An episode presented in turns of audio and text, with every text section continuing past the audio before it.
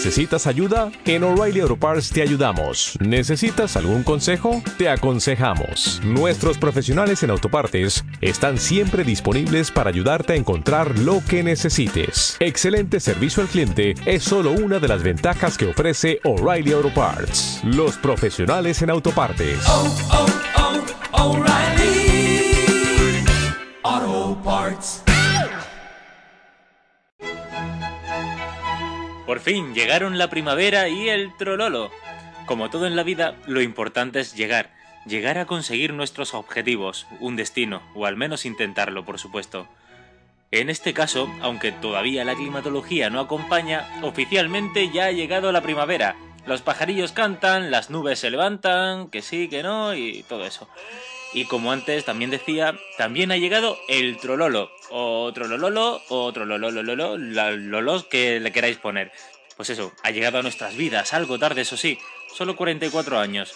Pero es una de esas sorpresas que siempre nos da este increíble mundillo de Internet, o concretamente lo que también nos guarda por ahí de vez en cuando, YouTube. Por si alguno no lo conocéis, tiene un sonidillo muy pegadizo, algo como esto.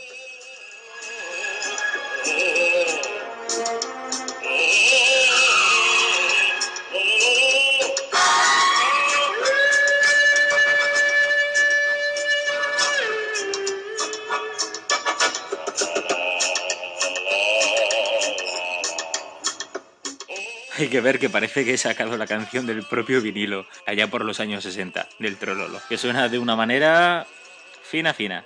Bueno, la gracia de esto, además de la canción, es ver a este hombre ruso, mm, conocido como, mm, lógicamente, Trololo Man, es verle la cara, como decía, y ver cómo interpreta este temazo.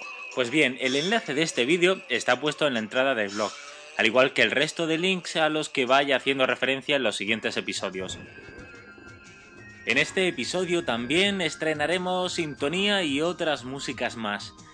A ver, más cosas. El feed del blog es nuevo, así que os pediría que revisarais el enlace que tenéis de Sombra de Ambulante, puesto que ahora el blog y el podcast tienen direcciones diferentes cada uno. Aparte también podéis suscribiros por mail, al igual que seguir el podcast por Twitter o Facebook, pinchando en los iconos que aparecen en la parte superior del blog. Correos y audiocorreos. Lo que queráis enviarme, con sugerencias, comentarios, peticiones, un jamón, las llaves de un coche, en el apartado contacto, o lo que es lo mismo, podcast arroba antoniomaldonado.es. Podcast arroba antoniomaldonado.es. Lo dicho, este es el segundo capítulo del podcast Sombra de Ambulante. Ah, por cierto, antes de que se me olvide, muchísimas gracias, no lo dije en el primer capítulo, lo siento. Anabel Pinto, muchísimas gracias por los separadores que me grabaste. Y a ella la podéis seguir en el blog actorsound.net o en Biglameit. Y en cada blog tendréis muchísima información sobre los actores, actrices de Hollywood. Y en el otro, muchísima información sobre moda. Y para hoy también estreno algunos indicativos que me ha grabado mi queridísima amiga y compañera Lola Latre. Muchísimas gracias, guapa. Así que ya no se hará esto tan aburrido escuchándome a mí y una y otra vez y otra vez y otra vez. Aparte de que también Lola Latre seguramente me grabará alguna cosita por ahí y podáis tener el placer, al igual que yo, de disfrutar de ella y de su voz. Bienvenidos, comenzamos.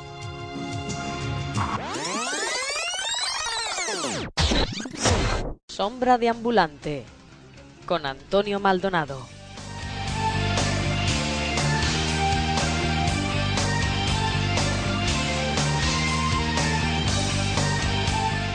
En el segundo episodio tendremos en el apartado de música a los Scorpions que se jubilan, ciencia y tecnología, la polémica e injusta ley de economía sostenible. En el apartado de cine, los hombres que miraban fijamente a las cabras. Sí, eso, también, por ahí va.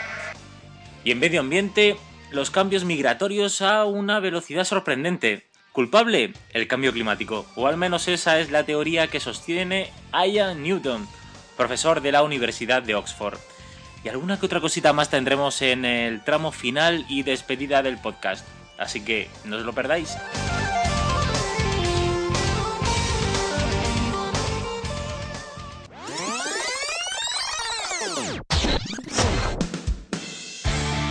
Estás escuchando Sombra de Ambulante con Antonio Maldonado. La banda alemana Scorpions ha publicado recientemente Stinging the Tail, algo así como Aguijón en la cola, un álbum con el que el grupo se despide tras 40 años, aunque antes habrá una gira mundial que durará nada más y nada menos que 3 años. En declaraciones a la agencia F, la discográfica del grupo comentaba que quieren que esta despedida sea antológica y su último disco una perfecta definición de su música, que no se conforma con ir con su tiempo, sino que camina por delante. En este último trabajo, el disco de estudio número 17 de la banda, Scorpions ha incluido desde el rock más enérgico de Sting in the Tail a baladas como Lorelei, pasando por temas profundos como The Good Die Young. Y en cuanto a la gira, la gira de despedida comenzó el pasado 15 de marzo en Praga y proseguirá hasta septiembre por Rusia, Alemania, Suiza, Francia, Grecia, México, Colombia, Perú, Chile y Brasil, donde finalizará la primera etapa del tour que se extenderá hasta 2012. En sus cuatro décadas de carrera, Scorpions ha vendido más de 100 millones de discos y recibido numerosos galardones, entre ellos el World Music Award y varios premios ECO, que por definirlos de algún modo se podría decir que son los premios Grammy de Alemania. Y antes de terminar este apartado musical, eh, quería resaltar el tema que escuchamos de fondo. Son Kavanaugh, Come Look For Me. Y será seguramente el tema que nos vaya acompañando en estos apartados musicales. El enlace para el tema, para poder descargarlo, lo tendréis también en el blog.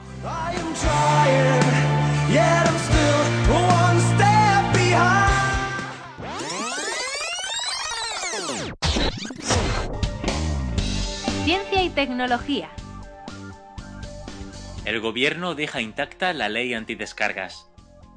Finalmente, en el Consejo de Ministros se aprobó la Ley de Economía Sostenible, en cuya disposición final primera se da cobertura legal al cierre de las webs que enlazan a contenidos protegidos por derechos de autor.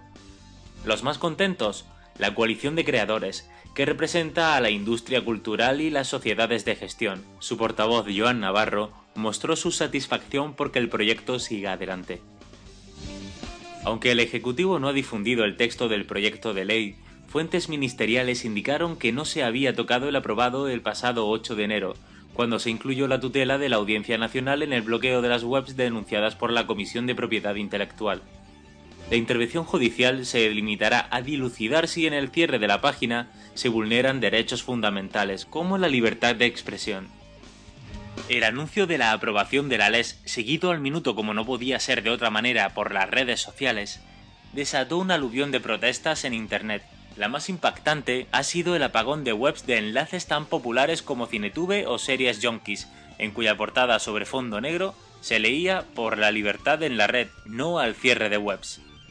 La organización de consumidores FACWA lanzó la campaña Si es legal, es legal, para solicitar al gobierno un cambio en su política cultural. La denominada Ley Sinde, por el nombre de la titular de Cultura, Ángeles González Sinde, se tramitará ahora en el Congreso junto al resto de la LES. Se prevé su aprobación a finales de junio. Posteriormente, deberá redactarse el reglamento que desarrolle la ley y en particular la forma de elección y la composición de la Comisión de Propiedad Intelectual, dependiente del Ministerio de Cultura, encargada de tramitar las denuncias contra las webs, en un procedimiento rápido que incluye su bloqueo o cierre como medida cautelar. ¿Deambulamos juntos? Sombra de ambulante con Antonio Maldonado. más de un petaflop mediante computación distribuida por peces domésticos. Antes de nada, por si alguien se lo pregunta, un petaflop vienen a ser mil billones de operaciones matemáticas por segundo. Pues bien, dicho esto, los dueños de esos ordenadores domésticos, voluntarios entusiastas de la ciencia, están donando la potencia de computación de máquinas de todo tipo, desde viejos ordenadores de escritorio de una década atrás, hasta nuevos y elegantes netbooks, para ayudar a los informáticos y a los astrónomos del Instituto Politécnico Rensselaer a cartografiar con gran exactitud la forma de nuestra galaxia, la Vía Láctea. Recientemente, la potencia de computación recogida de estos humildes equipos hogareños ha rebasado un petaflop, una velocidad de cálculo que supera la de la segunda supercomputadora más rápida del mundo. La computación distribuida o colectiva demuestra su magnífico potencial. El proyecto Milky Way Home utiliza la plataforma BOINC, infraestructura abierta de Berkeley para computación en red, que es ampliamente conocida por el proyecto SETI Home, el cual la utiliza para buscar señales de vida extraterrestre inteligente. Hoy en día, Milky Way Home ha sobrepasado incluso a ese famoso proyecto en términos de velocidad, convirtiéndose así en el proyecto de computación más rápido en la plataforma BOINC y tal vez en el segundo programa público más rápido en operación de computación distribuida. El equipo interdisciplinario que está detrás de Milky Way Home comenzó el desarrollo formal de esta iniciativa bajo la plataforma BOINC en julio de 2006 y ha trabajado incansablemente para construir una base de voluntarios desde cero, de la cual obtener su potencia de cálculo. Cada usuario que participa en el proyecto registra su ordenador y ofrece un porcentaje de la potencia de su máquina para dedicarlo a los cálculos relacionados con el proyecto. Para el proyecto Milky Way Home, esto significa que cada ordenador personal está usando datos obtenidos sobre una sección muy pequeña de la galaxia para así confeccionar el mapa de su forma, densidad y movimiento. El proyecto de computación galáctico tuvo comienzos muy humildes, tal como recuerda Heidi Newberg, profesora de física, física aplicada y astronomía en el Instituto Politécnico Rensselaer. Su investigación personal para mapear la distribución tridimensional de las estrellas y la materia en la Vía Láctea no pudo encontrar un modelo apropiado para cartografiar ni siquiera una pequeña sección en un tiempo razonable. La profesora Newberg señala que trabajando con la plataforma de Milky Way Home ahora tiene la oportunidad de utilizar un recurso computacional masivo que no podría tener solo como investigadora de la facultad.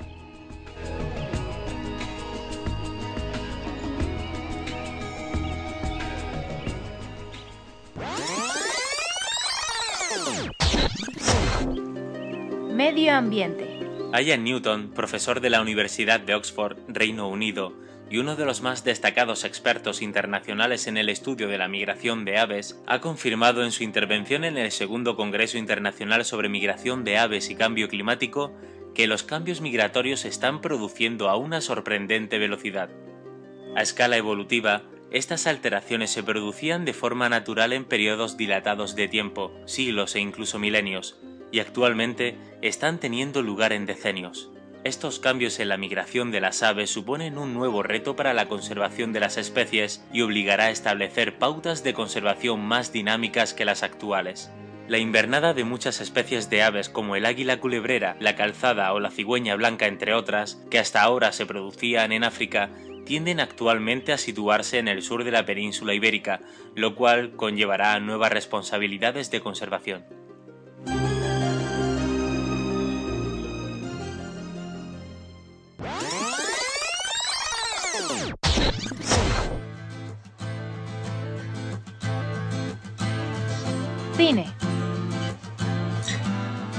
Hoy en la sección de cine me gustaría poder hablaros sobre lo nuevo de Tim Burton, Alicia en el País de las Maravillas, pero como ya sabréis, en España el estreno se ha retrasado un mes debido a la gran demanda que sigue habiendo de Avatar en su formato más conocido, en el 3D. Aún así, valga como información, la película de Alicia se estrenará durante el presente mes de abril. Lo que pasa que durante la grabación de este podcast, pues todavía no estaba, así que he ido a ver otra. Por eso mi última visita al cine ha sido para ver uno de los últimos trabajos de George Clooney, The Men Who Stare at Goats. Vamos, lo que en nuestras carteleras se traduce como los hombres que miraban fijamente a las cabras.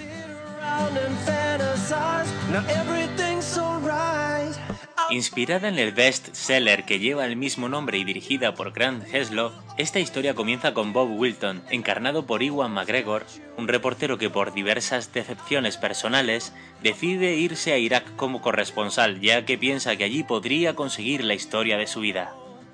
Entre todo esto, entra en escena un tipo muy peculiar, Lynn Cassidy, interpretado por George Clooney, un hombre que asegura, atención, ser un Jedi un soldado psíquico entrenado por el ejército de los Estados Unidos, allá por los años 70, a través de un programa secreto para usar su mente como un arma. La misión de Cassidy Bob será... será... será mejor que la veáis porque no tiene ningún desperdicio, ni la misión que deben llevar a cabo, ni los gags que hacen que este film sea mucho más surrealista y absurdo aún si cabe. Lo dicho, si os apetece disfrutar de una comedia ligera y divertida llevada a cabo por un reparto de lujo, a los ya citados McGregor y Clooney se unen el recién oscarizado Jet Bridges y el gran Kevin Spacey. No os perdáis esta película, y ya sabéis el nombre tan peculiar, Los hombres que miraban fijamente a las cabras.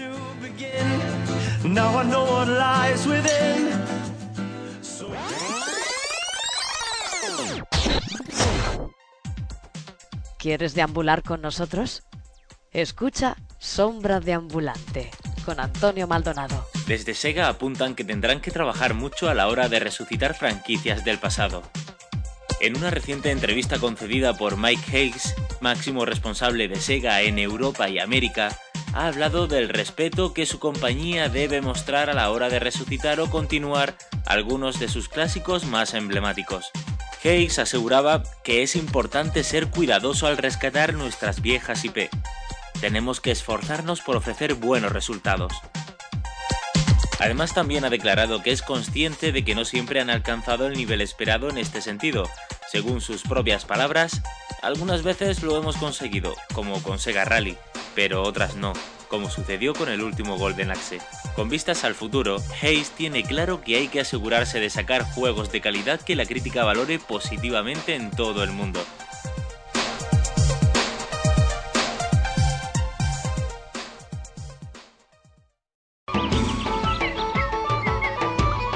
¿Quieres deambular con nosotros? Escucha Sombra de Ambulante con Antonio Maldonado.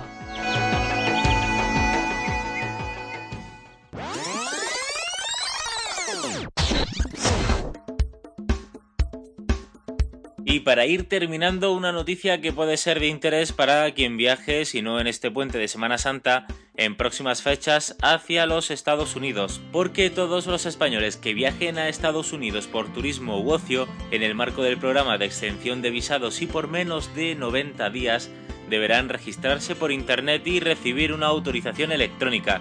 Todo esto antes de embarcar en un avión o en un crucero con destino al país. Desde la Embajada estadounidense en Madrid previenen que de lo contrario no podrán efectuar el viaje. La solicitud de la autorización de viaje, totalmente gratuita, eso sí, en cualquier momento, pero siempre al menos 72 horas antes del inicio del desplazamiento. El objetivo de este sistema es determinar si una persona cumple los requisitos para viajar sin visado o si el viaje plantea algún riesgo para el orden público o la seguridad. Ya que hablamos de Estados Unidos, no nos movemos y eh, comentamos una cosita que pasó allí pues hace muy poquitas semanas. Y es que tuvieron una sesión matinal bastante curiosa. ¿Por qué? Porque resulta que debido a un problema técnico algunos programas para adultos fueron difundidos en cadenas para niños, según explicaron desde la TWC, Time Warner Cable. El problema, que tuvo lugar un martes por la mañana, en Carolina del Norte, sucedió entre las 6 y cuarto y 8 y cuarto de la mañana. Los pequeños que estuvieron frente a la pantalla pudieron ver a jóvenes mujeres desnudas con manifestaciones de carácter sexual, según indicaron desde la cadena local. Pues eso, a lo Playboy. La portavoz de la TWC, Kate Poston, dijo que los trailers para la cadena Playboy fueron redirigidos a su cadena para niños por pedido y a la cadena preescolar por pedido. Sea como fuere, lo que decía, tuvieron los críos de allí una sesión matinal bastante educativa, al menos en cuanto a anatomía se refiere.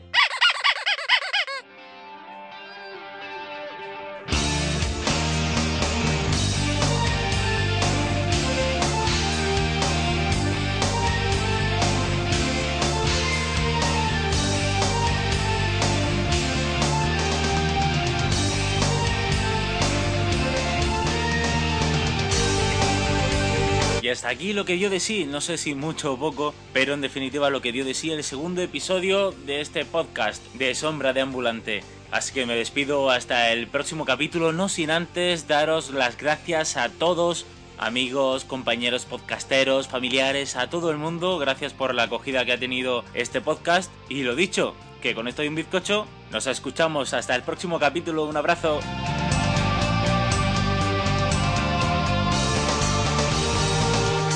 ¿Deambulamos juntos?